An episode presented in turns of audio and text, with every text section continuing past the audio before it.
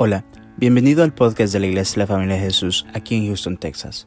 Si te gusta nuestro contenido, por favor déjanos un buen review y síguenos en las redes sociales. Nuestra visión como iglesia son las familias. Esperamos que este episodio sea de mucha bendición para tu vida. Somos tu familia. 21 al 35. Vamos a leer. Vamos a leer un poco, bastante esta noche. Cierre sus ojos y vamos a orar ahí donde está. Incline su rostro. Gracias, Señor, te damos por la palabra que nos vas a dar esta mañana, esta noche, Señor. Estamos hablando del perdón. Enséñanos, Señor, qué importante es perdonar. Enséñanos cómo perdonar, Señor. Ayúdanos, Señor, a, agarrar este regalo, a abrazar este regalo que tú nos has dado para que seamos libres en nuestras vidas, para que así como nosotros perdonamos, también tú nos perdones, Señor. Queremos alcanzar tu misericordia, Señor.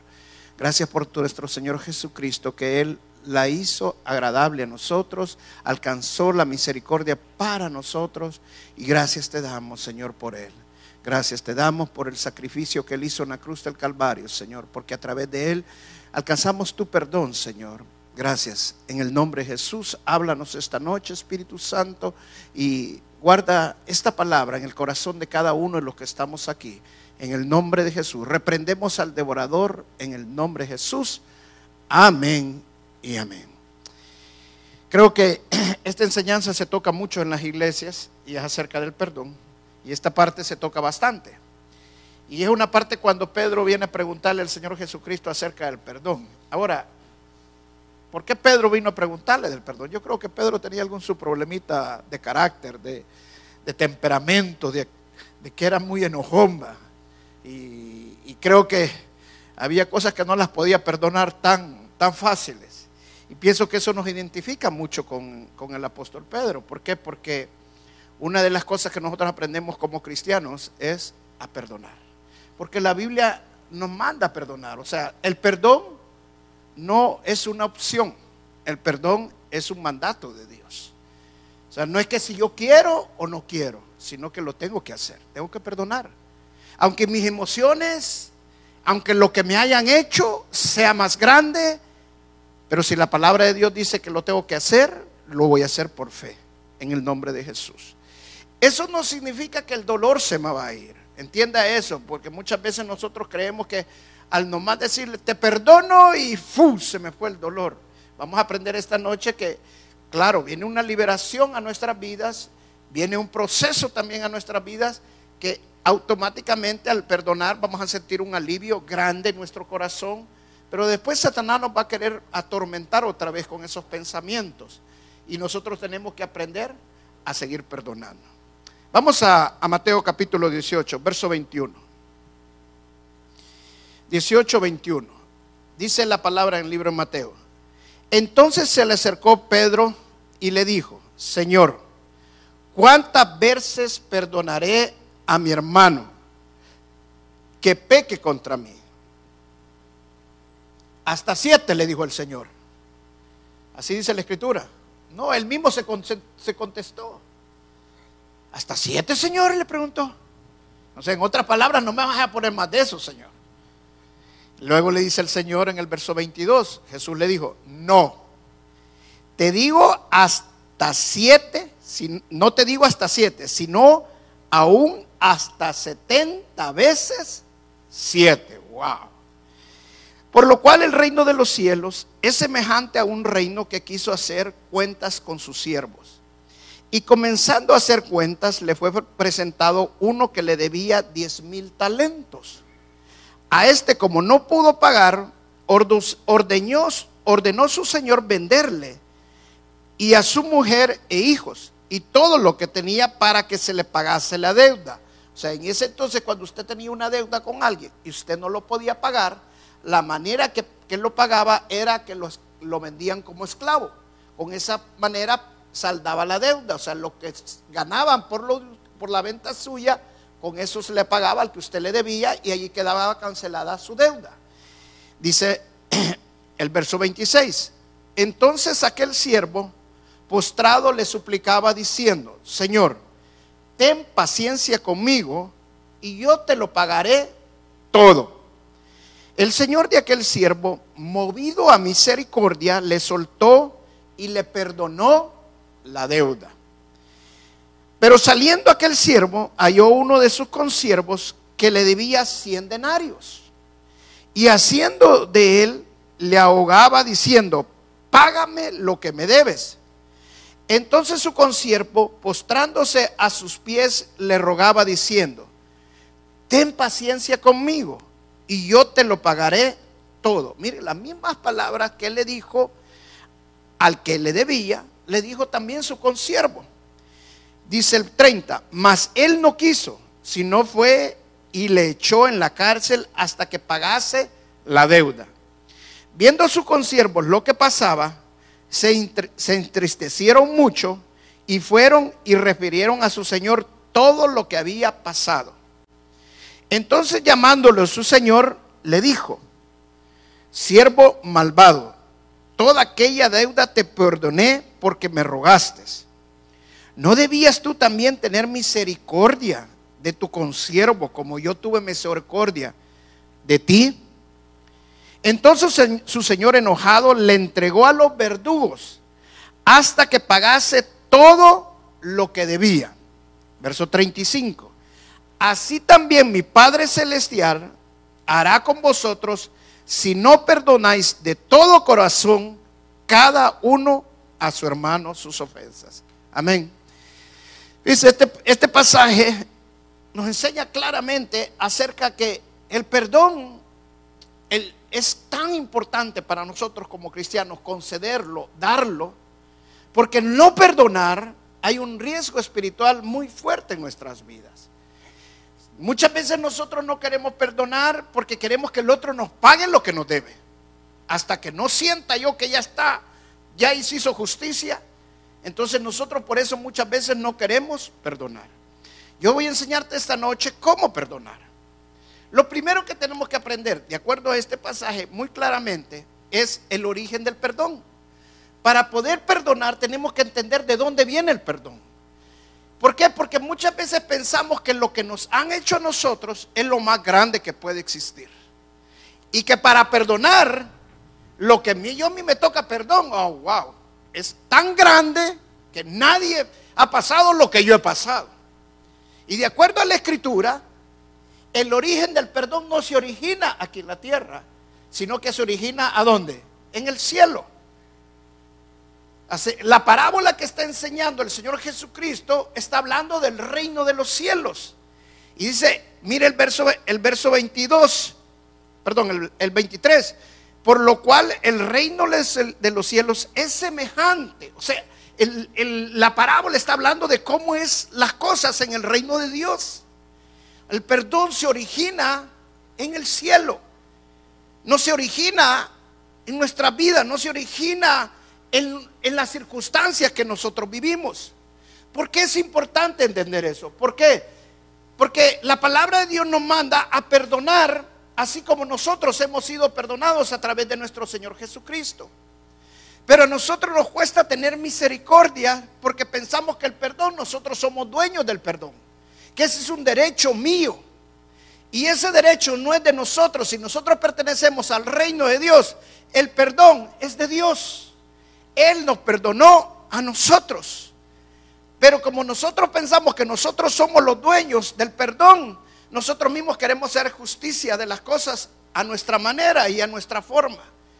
Y cuando no entendemos el origen del perdón, no podemos entender la misericordia de Dios, ni podemos entender lo que Dios hizo, lo que el Señor Jesucristo hizo por cada uno de nosotros.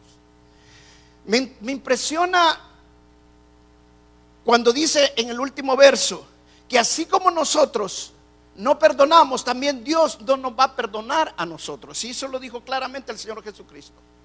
Si nosotros no perdonamos, tampoco Dios no, no, nos va a perdonar a nosotros. Para los que tienen la doctrina de que la salvación se pierde, diríamos que la salvación se pierde. Para los que tienen la doctrina que la salvación no se pierde, dirían que nunca, nunca fueron salvos. O sea, porque no pueden perdonar. O sea, de una manera u otra, o la pierde o nunca la tuvo. Pero lo que está queriendo decir la palabra de Dios, que es un riesgo espiritual muy grande el no perdonar. O sea, los más afectados de no perdonar somos nosotros.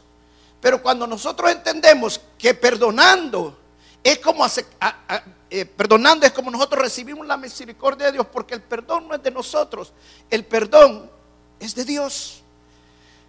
Ahora dice aquí que este siervo le debía mucho a su, a su, a su amo y compara las cantidades, si pudiéramos cuantificar la ofensa que nos han hecho, muchas veces nosotros cuantificamos las cosas tan grandes que no nos podemos imaginar lo que nosotros ofendimos a Dios. Pregúntese por un momento, hermano, ¿cuánto usted no ha ofendido a Dios? Cada pecado que nosotros hacemos, cada pecado que nosotros hacíamos, estábamos no solamente agrediendo a nuestro hermano, faltando a nuestro hermano, sino que también estábamos ofendiendo a Dios. Ahora, comparando lo que nosotros hacíamos con lo que nos han hecho, ¿qué es más grande? Si cuantificamos la ofensa, ¿qué ofensa más grande? ¿La que nosotros le hacíamos a Dios o le seguimos haciendo a Dios? ¿O la que nos han hecho a nosotros? ¿Sabéis qué? Por eso me gusta tanto la Santa Cena, porque la Santa Cena dice que si no discernimos lo que estamos haciendo cuando estamos tomando la Santa Cena, discernir significa entender lo que hacemos.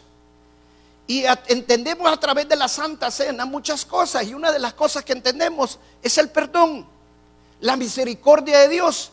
Que gracias al sacrificio de nuestro Señor Jesucristo, nosotros fuimos perdonados cuando aceptamos y recibimos al Señor Jesucristo, cuando creemos en lo que Él hizo en la cruz del Calvario, entonces nosotros recibimos el perdón. Porque la palabra de Dios así lo dice, Dios quiere que todo el mundo sea salvo, pero no todos van a ser salvos porque no todos van a creerlo. Pero los que creemos en lo que el Señor Jesucristo hizo, recibimos el perdón. O sea que el perdón de Dios es para todo el mundo. ¿Y lo reciben quienes? Todos aquellos que quieren recibirlo, que quieren creer en lo que el Señor Jesucristo hizo en la cruz del Calvario. Entonces, comparando lo que el perdón de Dios con el perdón que nosotros nos cuesta dar, es más grande la ofensa que nosotros le hicimos a Dios. Nada nos iba a poder alcanzar la misericordia de Dios. Mire, solo, solo póngase a pensar en esto. El pueblo de Dios ha sido un sacrificio todos los años para que Dios le perdonara sus pecados. Y eso duraba temporalmente. Pero ese era el pueblo judío. Ahora piensen los que no eran judíos. Y eso éramos todos nosotros, porque nosotros no éramos judíos. ¿Cuándo íbamos a alcanzar nosotros, aunque sea el perdón temporal? Jamás. Pero los judíos sí lo podían alcanzar temporalmente. Pero tuvo que venir nuestro Señor Jesucristo, el Cordero Perfecto, para que todos nosotros también fuéramos perdonados. Entonces, así como, Dios nos perdonó a nosotros nuestros pecados, así también nosotros tenemos que perdonar a los que nos ofenden. Pero este hombre vino su consiervo a pedirle perdón. ¿Y qué le dijo? No te, no te puedo perdonar. Y mire, si usted no es detallista en la escritura, la primera vez que él le pidió a su amo perdón, su amo le dijo, ve y véndelo a él, su esposa y sus hijos. Pero cuando a él le llegaron a pedir perdón, él no le dijo que lo fuera a vender, sino que a dónde lo metiera. A la cárcel. O sea, que sufriera más. O sea, nosotros, ¿sabe por qué no perdonamos? Porque queremos tomar el papel de jueces. Primero porque no entendemos el origen del perdón. No entendemos que el perdón es de Dios y no es de nosotros. Es un regalo que Dios nos permite tener y lo tenemos que abrazar. Y la segunda que no entendemos, no perdonamos porque queremos tomar el papel de jueces. Y el juez único es Dios. Juez es un Dios perfecto. Él sabe los hechos y las cosas y toda la perfección. Él va a hacer un juicio perfecto. Pero nosotros cuando nos ponemos a enjuiciar, en lugar de enjuiciar, vamos a terminar recibiendo lo que estamos nosotros haciendo. Miren lo que dice la palabra en Primera de Corintios capítulo 4. Primera de Corintios capítulo 4.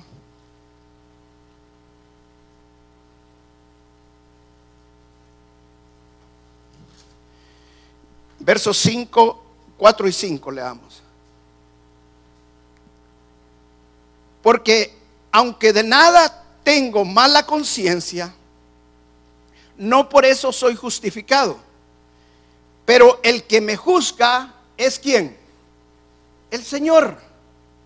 Y luego dice el 5, así que no juzguéis nada antes de tiempo, hasta que venga el Señor, el cual aclarará también lo oculto de las tinieblas y manifestará las intenciones de los corazones. Y entonces cada uno recibirá su alabanza de Dios. O sea, claramente lo dice la Escritura, que nosotros no tenemos que estar enjuiciando a nadie. Dijémosle toda la justicia a Dios. Pero una de las razones por las cuales no queremos nosotros perdonar es porque nosotros queremos sentir la satisfacción que nos están pagando lo que nos han hecho. ¿Sabe? Una mujer humanista que fue bien grande aquí en Estados Unidos, una de las novelistas más, más famosas también aquí en los Estados Unidos, dijo estas palabras. Yo lo que admiro de los cristianos es que pueden perdonar. Porque en mi ambiente nadie me perdona cuando yo hago algo. ¿Sabe que es la realidad que así nos deberíamos de conocer los cristianos de veras? Que nos perdonemos. Que no tengamos nada en contra de nadie. Pero muchas veces no queremos perdonar porque queremos nosotros tomar en cuenta la justicia por nuestras propias manos. Antes la palabra dice ojo por ojo, diente por diente. Pero la palabra ahora dice que no, ahora es por amor que lo hacemos todo, por la misericordia de Dios y que mejor perdonemos. Entonces la palabra nos manda a perdonar. Ahora, ¿cuántas veces tengo que perdonar? El Señor Jesucristo le dijo a Pedro que cuántas veces teníamos que perdonar. ¿Cuántas veces le teníamos que perdonar? 70 veces 7, ¿cuánto es? 400, ¿cuánto? Es bueno para las matemáticas el hermano. Y cuando llegaron las 491 ya no va. ¿Sabes qué? Muchos, bueno, pongamos que sea de esa parte, cuando te están ofendiendo y ofendiendo y ofendiendo y los vas a perdonar. Pero no está queriendo decir eso la escritura. Está bien tomarlo por ese ángulo. Porque muchas veces alguien te va a estar ofendiendo y ofendiendo y hay que ponerle paro también. O sea, no es que se va a poner a, los guantes, ¿va? no, hay que poner un límite. Porque dice la palabra que nos apartemos de la raíz de la amargura. Hay que, pero hay que poner un límite. O sea, apartarse de esa gente que lo está ofendiendo y ofendiendo a uno. Pero eso no es lo que está diciendo el Señor Jesucristo ahí, que te, que, te estás cada ratito te estén ofendiendo y ofendiendo y ofendiendo y lo estés perdonando. Lo que está diciendo la Escritura allí, y eso es porque mucha gente no perdona, es porque muchas veces nosotros hemos perdonado, pero todavía nos duele. ¿No, les ha pasado a ustedes así? Que usted ya lo perdonó o ya la perdonó, pero todavía le duele. ¿Sabe por qué? Porque necesitamos estar perdonando a cada momento. Usted puede simplemente ya perdonar a su esposo y de repente le digo, va, te perdono. Y de repente vino un problema, una cosa que le trajo a la mente y lo ve por ahí y le dan ganas, ay, si este me la hizo. Y él bien tranquilo, ¿qué tal? Mi amor, quítate aquí, Porque se acuerda. Porque el dolor, el dolor que le está, le, está produciendo no lo deja acercarse. Pero ¿qué tiene que hacer en lugar de que quitarse aquí? Te perdono, mi amor. ¿Y qué he hecho? Va a decir el otro. Entonces le perdónenle. Se va a dar cuenta cómo funciona. Cada vez que se le ve, perdónenlo, perdónala. Mire, una mujer se llama Beth. Su esposo le falló. Y ella se dio cuenta a través de un amigo que los encontró en un restaurante fuera de la ciudad con la mejor amiga de ella. Y cuando le llevó la historia a ella, ella confrontó a su esposo y le puso pruebas y todo, a tal punto que el esposo no tuvo opciones y aceptó que le había fallado. Confrontó a su amiga y también su amiga aceptó y su amiga le hizo ver de que no querían dañarla a ella, se fueron dando las cosas hasta que los dos cayeron. Ella le puso límite o tu matrimonio o la dejas. Él decidió su matrimonio. Él era uno de los líderes de la iglesia, pidió perdón a los líderes de la iglesia, pidió perdón al pastor, a todo mundo. Y entró en un proceso de, de una restauración en su vida. Y con el tiempo pasaron, ya habían pasado dos años, pero ella seguía sintiendo ese dolor, esa amargura, ese resentimiento contra él y contra su mejor amiga. Y hablando con el pastor, le dice, pastor, yo ya los perdoné. Y mi esposo, yo estoy seguro que él ya se arrepintió y que la sustituyó a otra persona. Yo con mi amiga ya no tengo comunicación, pero también yo sé que ella se arrepintió. Pero a mí me duele todavía. Ahí es donde tienes que aplicar lo de la palabra. ¿Cuántas veces tengo que perdonar? Sigue perdonándolo. Sigue perdonándolo. Porque Satanás te viene con mentiras, Satanás viene con dardos del enemigo y Satanás queda derrotado cuando te le dice, te perdono. Síguelo perdonando. Ignóralo. La palabra de Dios dice, resistí al diablo y él huirá de ustedes. Hermano, ¿sabe que cada vez que viene ese dolor, cada vez que viene ese pensamiento, lo que usted tiene que hacer es ya no pensar en eso? Dice Filipenses capítulo 4, vamos a Filipenses capítulo 4.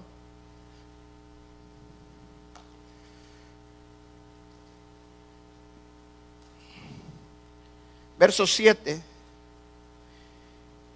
Dice, y la paz de Dios que sobrepasa todo entendimiento, guardará vuestros corazones y vuestros pensamientos en Cristo Jesús. Está hablando de tener paz en nuestros corazones. Pero continuamente, seguido en el siguiente verso, miren lo que dice, para tener paz en nuestros corazones, dice, por lo demás, hermanos, todo lo que es verdadero, todo lo honesto, todo lo justo, todo lo puro, todo lo amable, todo lo que es de buen nombre, si hay virtud alguna, si algo digno de alabanza, ¿qué dice? En esto pensá. Amén. Hermano, piense lo bueno. O sea, cuando, cuando vienen pensamientos negativos, cambie esos pensamientos y haz lo que la palabra de Dios dice. ¿Sabe por qué? Porque el enemigo lo que quiere es quitarle la paz. Pero si usted se concentra en pensar lo que es justo, lo que es bueno, lo que es de buen nombre, lo que es agradable, lo que, lo que le va a edificar su vida, lo que no le va a traer tormento a su corazón. Entonces, hermano, ¿qué va a pasar? su corazón se va a llenar de paz, pero usted sigue pensando en lo mismo, en lo mismo y en lo mismo, y le sigue dando vueltas, su esposo ya está arrepentido, su esposa ya es otra persona. Pero usted sigue en la misma actitud. Aunque los demás cambien, usted no va a dejar que los demás cambien. Porque usted sigue pensando en el problema, en lo que la tormenta.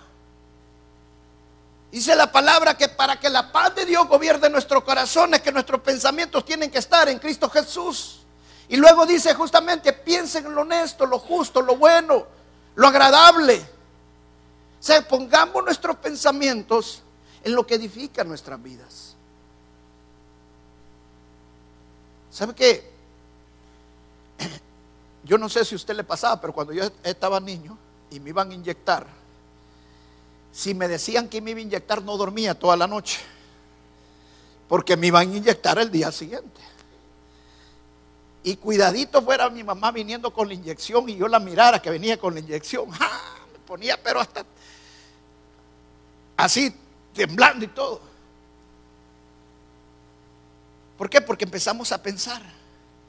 Y empezamos a magnificar las cosas y el dolor lo magnificamos. Yo me acuerdo que una vez, bien tranquila, mi mamá, sentate aquí, hijo. me senté con ella y empezamos a platicar. Y ella tenía ya lista la inyección. Y en lo que yo medio me di cuenta, ¡pa! ¡Ya! Y y fue Y no lloré. Y me quedó todavía, bueno, y no lloré. ¿Te das cuenta? No lloraste, me dijo. Era un niño como de 6, 7 años, no, si todavía está como los 15, todavía lloraba.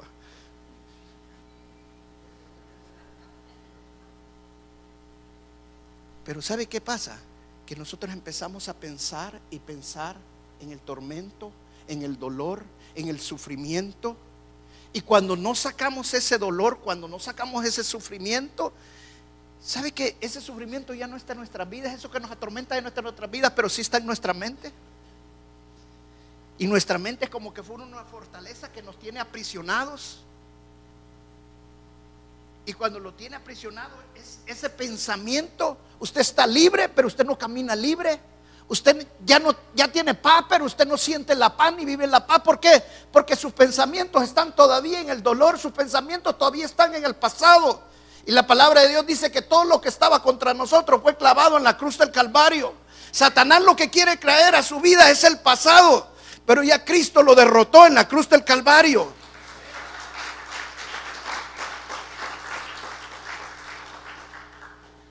Entonces dejemos de pensar en lo negativo. Dejemos de pensar en lo que nos atormenta. Deje de pensar en lo que le duele. Yo estoy, hermano, yo le voy a decir una cosa. El perdón es instantáneo, pero sanar las emociones es un proceso. Pero el proceso depende de usted, depende de uno mismo. Si uno quiere elegir el camino de Dios, quiere elegir la libertad, quiere elegir el camino del perdón. Pero sabe que nosotros muchas veces no elegimos la libertad, no elegimos el perdón, sino que decidimos en base a nuestras emociones y nuestras circunstancias, a lo que me hizo, a lo que me duele. Pero si nosotros elegimos pensar lo que la palabra de Dios dice y caminar de acuerdo a la palabra de Dios, su vida va a ser diferente. Amén. Las cosas van a cambiar totalmente diferente. Entonces necesitamos cambiar, necesitamos dejar. Volvamos otra vez a Mateo capítulo 18.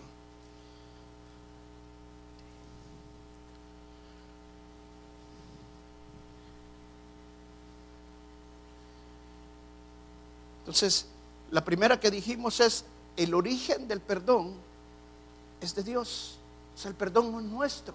El perdón es un regalo de Dios para nosotros. Tenemos que abrazar el perdón. Perdonemos siempre. Tengamos misericordia. Dice Mateo capítulo 5, verso 7, dice, bienaventurados los misericordiosos, porque ellos alcanzarán qué? Misericordia.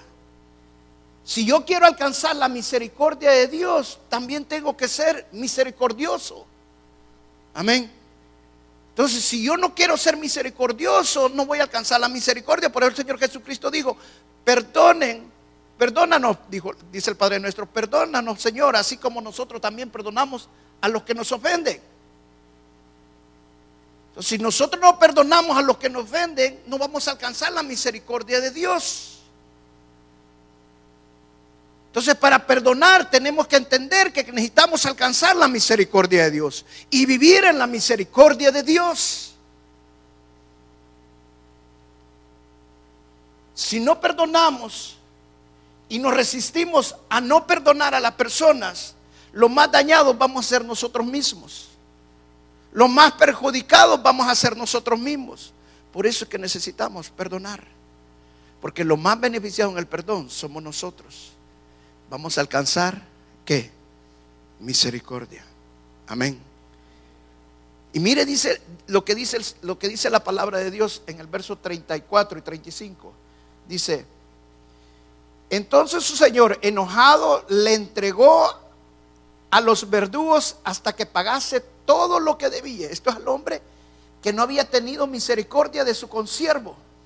Lo que le hizo con su consiervo se lo hizo el amo también a él. Y dice el verso 35, así también mi Padre Celestial hará con vosotros si no perdonáis de todo corazón a cada uno de, sus hermanos, a cada uno a su hermano sus ofensas. ¿Cuáles son los verdugos en este pasaje, hermano? Los verdugos son los demonios. ¿Sabes por qué la gente vive atormentada? Porque no ha perdonado. la falta de perdón abre una puerta espiritual tan grande que cuando nosotros perdonamos cerramos esa puerta y sale todo aquello que nos había contaminado nuestro espíritu y nuestra alma. Cuando perdonamos nosotros, nosotros alcanzamos misericordia, pero también alcanzamos la libertad que Dios quiere que tengamos en nuestras vidas. Amén. Voy a cerrar con esto, hermano. Yo lo que más quiero en mi vida es alcanzar la misericordia de Dios. La gracia de Dios ya la recibimos por gracia. Pero lo único que nos pide el Señor para que alcancemos la misericordia es que también nosotros perdonemos. ¿Sabe que una de las cosas que los predicadores deberíamos de predicar constantemente en la iglesia es acerca del perdón? Porque lo que más daña a la iglesia, lo que más daña a los hermanos en la congregación es el no perdonar. Hablando espiritualmente. Entonces tendríamos que hablar del perdón continuamente.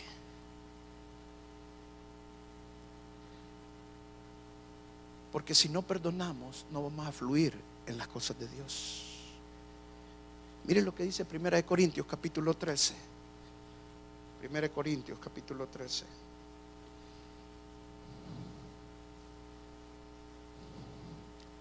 Cuando habla del amor. Dice, el amor es sufrido, es benigno, el amor no tiene envidia, dice el verso, el verso 4, el amor no es cantaccioso, no se envanece, no hace nada indebido, no busca lo suyo, no se irrita, no guarda, ¿qué dice? ¿No guarda qué? ¿Sabe qué es el rencor? El no haber perdonado algo. Cuando usted tiene rencor, cuando tiene resentimiento, es porque hay un dolor en su alma de que usted no ha perdonado a alguien por lo que le ha hecho. Entonces, cuando no perdonamos, no solamente no dejamos de recibir la misericordia de Dios, sino también el amor de Dios. Y por eso cuando alguien nos hace algo, no lo podemos ver con el amor que dice la palabra de Dios, porque no hay amor en nosotros. Tal y como el amor es sufrido. O sea, a nuestra carne, ¿cómo le va a parecer que yo voy a tener amor para sufrir? Pues la palabra dice, el amor es sufrido, el amor es benigno, el amor no tiene envidia, el amor no es cantancioso, no se envanece, no hace nada indebido, no busca lo suyo, no se irrita, no guarda rencor, no se goza de la injusticia, más se goza de toda la verdad. Todo lo sufre, todo lo cree, todo lo espera y todo lo soporta. ¿Cómo voy a poder tener todo eso del amor si yo no he perdonado? Cuando Dios nos perdonó, nos perdonó ¿por qué? Porque nos amaba. Dice, de tal manera Dios amó al mundo que dio a su unigénito Hijo para que todo aquel que estaba perdido fuéramos qué? O sea, por amor. Perdonemos. Perdone. Y si tengo que perdonar la misma cosa cien veces, cien veces lo tengo que hacer, se lo tengo mil veces, hasta que lo perdone completamente.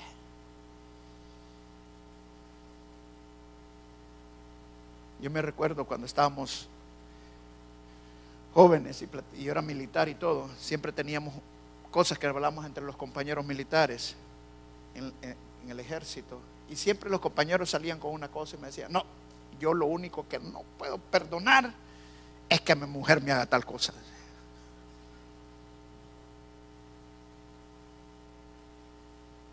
Y tarde o temprano se la hacía.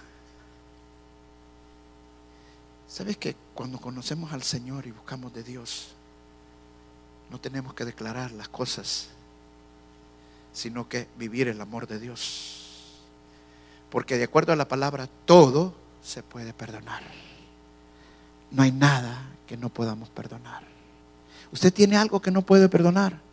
Dice la palabra, el amor todo lo cree, todo lo soporta.